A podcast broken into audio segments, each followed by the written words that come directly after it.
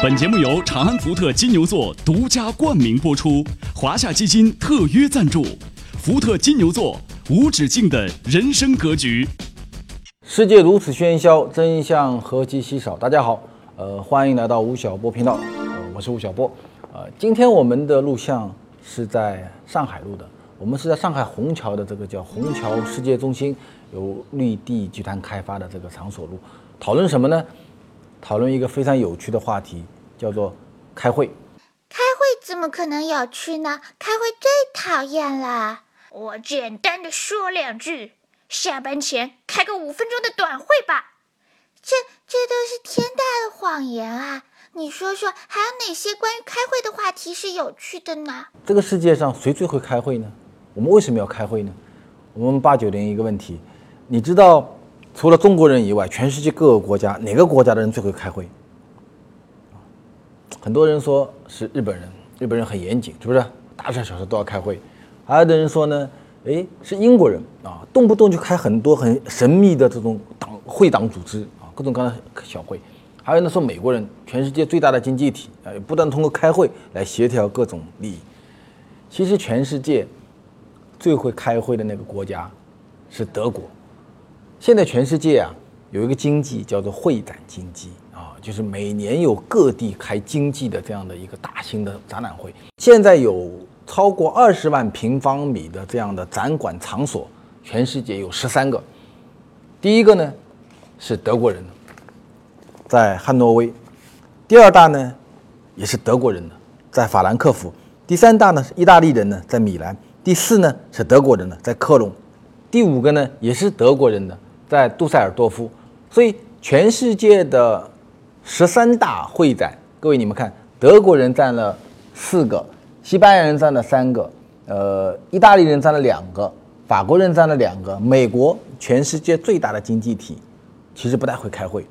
啊，在前二十万平方米的大展馆里面，它只有一个，还有一个呢，在俄罗斯，很奇怪吧？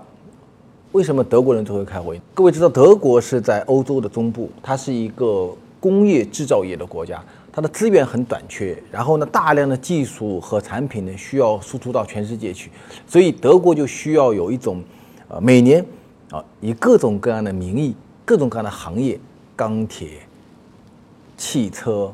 饮料、高科技、服装啊，把大家聚在一起来开会。为什么美国人不爱开会呢，是因为美国人爱自由吗？因为德国和美国在经济区域经济的运营中，美国人相信什么呢？相信市场经济啊，所以他所有美国所有的会展，各种各样的展览会都是由市场来推动的。但是各位知道，如果要搞一个非常大的一个博览会，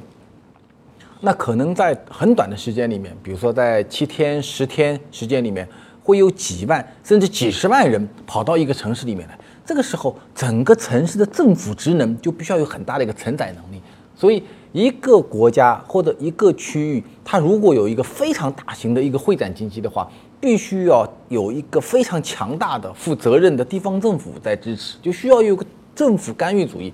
然后你会发觉，在美国就很困难啊，美国很多地方啊，它如果进行一个会展，说。在在七天里面会有十几万、二十万人跑到这个城市里面来。各位在开会之前一定会发生一件事儿，就这个城市里面的居民造反游行，啊，在北欧也一样，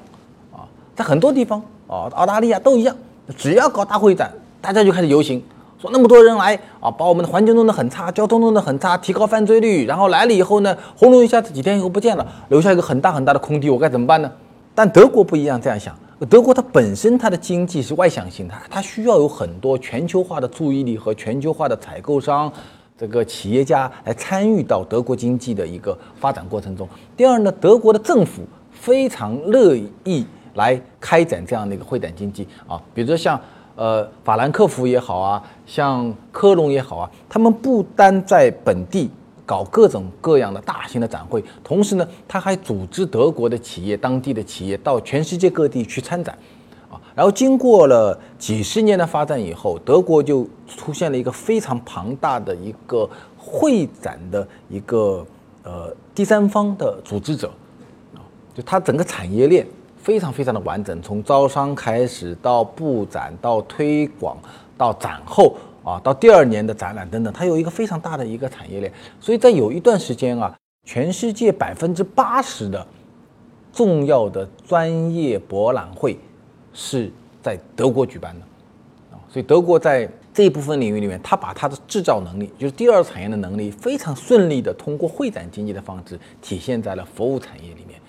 这是全球概念。那我们再来问第二个问题，说，那么中国人里面哪个城市人最会开会呢？在过去的几十年，最会开会的那个城市叫做广州市。广州市有一个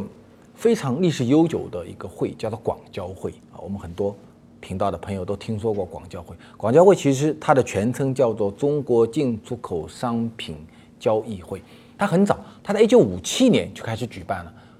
你看，建国才八年，五七年是中国一五规划的时候，五八年大跃进啊，就是它非常早的时候就开始一年搞两次。进出口的一个交易会，然后到今天我们简单算一下，已经一百多届了啊！所以广州很长时间里面是一个中国呃商品交易的一个大城市，然后呢，它离香港很近啊，然后整个外向性的一个一个经济就以广州为窗口。然后各位知道，中国在很长时间里面搞的是计划经济。所谓计划经济，意思是说政府控制了所有商品的生产、分配和流通权。所以，广交会在某种意义上是政府对所有商品交易和对外贸易的一个一个集中营。就政府控制的广交会，也就控制了这一年度中国一些大宗商品的一个交易的一种能力。所以我曾经以前在采访一些民营企业家的时候，他们都就都跟我会讲一个故事，说我怎么来参加广交会啊？他们跟我说，广交会举办的时候。在当年，很多民营企业，当年叫乡镇企业，到广东去参加广交会，到了门口以后不让进，说你的证明呢？没有，没有证明你就不能进去交易啊，那就跑到外面。那我问他们，那你们怎么办呢？我们三个办法。第一个办法，行贿，啊，一百块、两百块给那些保安就进去了吧。第二个办法呢，爬狗洞，啊，从下水管道找到下水管道，或者找到那些门窗，啊，夜深人静的时候，爬墙跑进去。啊第三个办法说，我也没办法行贿，我也不愿意爬狗洞，我怎么办呢？我就在非常大的广交会的会馆外面包一个小旅馆，我开一个民间的商品交易会，啊，然后呢，这个民间的商品交易会呢，早期是地下的，因为它没有任何的许可证嘛，就地下的秘密的开会，基本上属于一个非法的。所以中国有一句话说，所有的改革都从非法开始的。改革有原罪，乡镇企业有原罪，所以原罪的前提就是你制度本身不支持我的市场化创新。然后呢，民间的这个会呢很神奇，它每年啊都固定的在一个地方，一般会比国营的广交会提前两天。也就是说，你国营的开会之前两天，我们把交易都做完了，啊，那再来参加或者不参加你的国营交易会，啊，所以这个是民间的。这个情况啊，不单在广交会出现，比如说中国每年的呃饮料行业叫糖酒交易会，是在成都举办的，叫糖交会。糖交会每年举办的时候，也是提前两天，民间的那些呃民营的这些饮料公司啊，这些保健品公司啊，食品公司啊，就会跑到成都去提前两天开会。那么在北京呢，有一个图书交易会。那么它一般在每年的二月份举办，然后呢，在国营的图书交易会之前两天会出现一个叫民营的图书交易会，所以很长期以来，这个会展经济是被百分之一百被政府所控制，然后政府因此来调控全中国的商品的流通。那么我们什么叫做市场经济呢？市场经济就是你把市场会展就是个市场嘛，有交易嘛，就是你把办市场的这个权利交给民间的时候，就是市场经济。所以，你某种意义上来看，中国的整个一个会展经济的繁荣，民间资本对会展业的不断的、不断的参与的过程，其实也就是一个中国由一个计划经济向市场经济转型的一个非常有趣的一个历程。那么，上海作为全中国最大的轻工业城市和人口第一大城市，其实啊，在八十年代和九十年代，上海是一个会展业非常弱的一个城市。为什么呢？两个原因，因为上海人口很多，然后在浦东开发之前啊，在这地方虹桥开发之前啊，它大量人口聚集在浦西的一个非常狭窄的一个正方形的地带里面，所以你没有办法来来举办一些大型的会议。第二呢，上海人的脸很难看啊。九十年代啊，你到上海来，到一个饭店去吃饭，他们不会跟你讲普通话的，刚刚才上海话，阿拉上海人，那是乡下人啊，他第二句话不会讲，心里就那么想。啊所以呢，到上海来吃饭就很郁闷啊。然后呢，他给你吃上海菜，上海菜又又油腻，油又重，又不好吃，啊。所以上海很长时间里面其实是一个特别骄傲和特别排外的一个城市。但是在过去的十几年里面啊，上海的性格发生了很大的变化。一九九八年到今天啊，二零一五年，上海的城市人口增加了百分之三十九，就现在满街都是新上海人啊，开会很多会议。大家都开始讲普通话，所以上海的人口结构、人口的性格发生了变化。同时呢，上海的面积也在不断不断的一个扩大。那么到二零一三年，我们就看到了一个很有趣的数据，把北京、广州和上海的每年的开会的场馆的面积和开会的场次来进行比较，你会发觉一个什么数据呢？比如说，北京在二零一三年。它的展馆面积是四百一十八万方，广州呢是四百八十万方，上海呢七百九十八万方。如果从呃场次来看的话，二零一三年北京举办了五百五十二场的各种各样的展览，然后呢广州举办了八百三十一场，上海呢一千两百零一场。也就是说，你简单算一下的话，基本上广州加上北京之和，约等于上海的一个数据。我们再来看一个数据：二零零九年上海会展业的直接收入为一百一十六亿元，带动收入一千亿元；而二零一五年上海会展直接收入超过四百亿元，拉动相关行业收入超过一千亿元。六年内数据增长了两倍多那你就知道上海在其实到到了这一个时候时候，它的整个会展经济已经慢慢非常的发展了。有一个报纸叫做《二十一世世纪经济导报》，他在几年前啊，把他的一个行政总部从广州搬到了北京，然后把他的很大的新闻中心搬到了上海。然后我曾经问过他的一个总编辑，我说：“你们在广州好好的，对不对？为什么跑到北京去，跑到上海去呢？”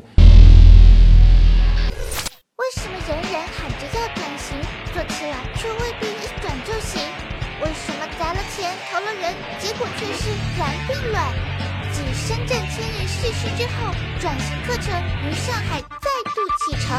黄浦江畔厉兵秣马，吴晓波老师也要 BAT 高管、互联网研究者、转型成功企业家召开实战型转型大课，揭秘转型的关键点，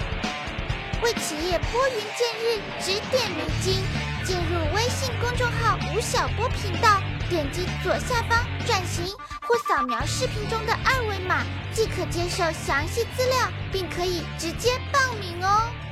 那个总编跟我讲说：“哎，你去看，你只要跑进广州的一个五星级酒店，啊，进去以后大堂是不是有块牌子放在那儿的？你每天就站在那儿去等那看看那个牌子，啊，牌子上面是什么呢？是在我这个酒店里面举办的国际会议，举办的国内的高级的研讨会，啊，他说。”从二零零零年开始到二零一二年、一三年这样的十几年里面，在广州这样的国际性会议、全国性大型的论坛，一天一天一天的减少，去哪了呢？去上海了，去北京了，而且大部分跑到上海来了。为什么上海会成为到二零一三年的时候已经成为了中国非常重要的会展中心呢？是因为上海它两翼非常的发达啊，江苏、浙江、上海加在一起一亿六千万人。已经超过了整个一个日本人口了，相当于日本国加上台湾省的人口总和，相当于这样。然后，如果它是一个独立的经济体的话，上海加江苏加浙江，它相它的经济总量超过了俄罗斯，是全球的第九大经济体，啊，跟韩国差不多，啊，所以变成了一个非常大的一个经济体。同时呢，上海又处在长江的下游地区，长江的入海口附近，所以整个长江流域的经济腹地又被上海拉动。啊，所以到了九九年以后，上海开始，浦东开始崛起，陆家嘴开始崛起，然后呢，它的大小洋港开始慢慢的开始建设，所以上海的金融业、上海的港口行业、上海的服务经济开始出现了大规模的成长，啊，然后呢，人口又非常的密集，所以它就为整个一个上海的会展经济的发展奠定了一个非常好的一个基础。到二零一五年，今年我们现在在做这期节目的时候，二零一五年的夏天，到二零一五年年底的时候，有关的数据告诉我们说，上海不单现在是成为中国最大的一个会展中心，上海同时将成为全球最大的会展中心。啊，上海每年的呃可展的面积将达到一千五百万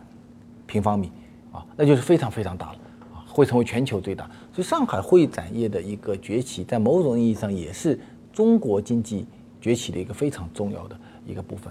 那为什么今天要在虹桥，在虹桥世界中心做这个节目呢？啊，这一带应该是中全世界现在最大的一个工地，因为这里现在正在建设的全球最大的铁路枢纽中心，就在我们现在做节目的这个地方。目前每年通过磁悬浮、通过高铁、通过普通列车，能够到达虹桥枢纽中心的人口大概在一点五亿人左右。然后呢，这里有个虹桥机场，虹桥机场每年的降落人口大概在四千万左右，再加上各种公路，那你可以想象这是一个多么庞大的一个人流中心。那么我们现在所在的这个绿地建设的虹桥世界中心，它的面积将达到五十五万平方米，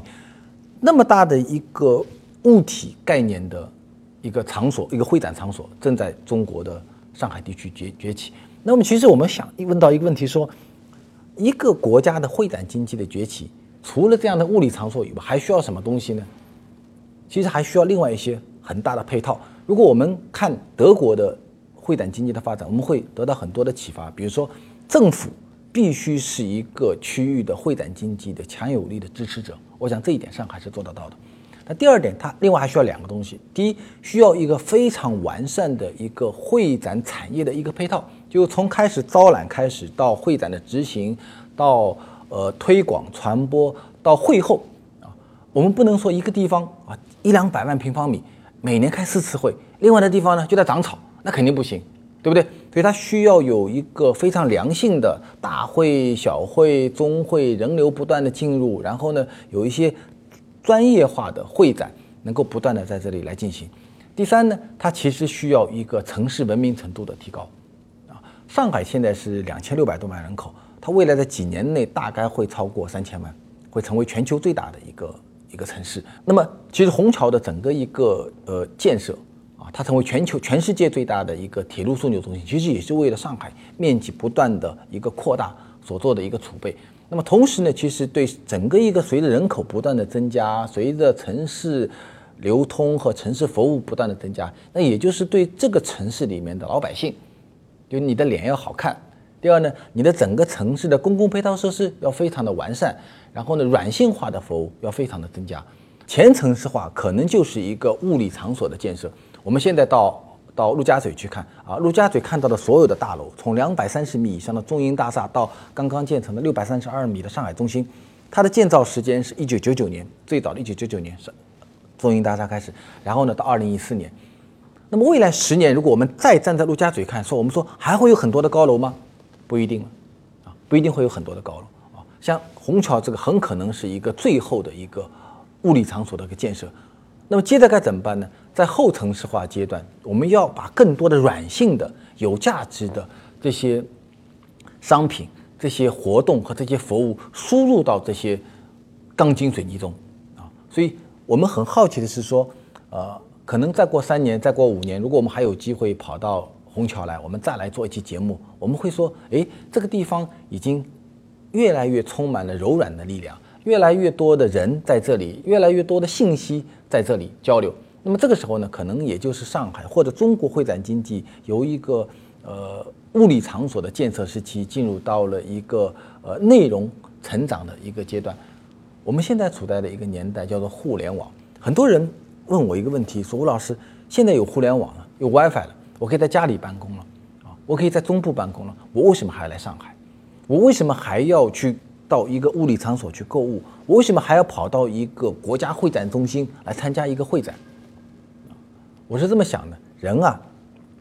总归是一个群居动物啊。你希望看到一张脸，你希望通过人与人的交流获得更多的信息啊。所以我觉得未来的会展，它它一定不是一个商品的会展，就是我把我们搞汽车展，我们就把这些汽车啊，各种各样的汽车放在这里啊，我就算汽车展了。其实我们需要看到的什么呢？看到的是汽车背后的软的技术。看到的是汽车背后汽车与人之间的一种关系，这个是我们来参加汽车展的一个重要的原因，也是我们来参加计算机展、参加网络游戏展、参加时尚服装展的一个重要的原因。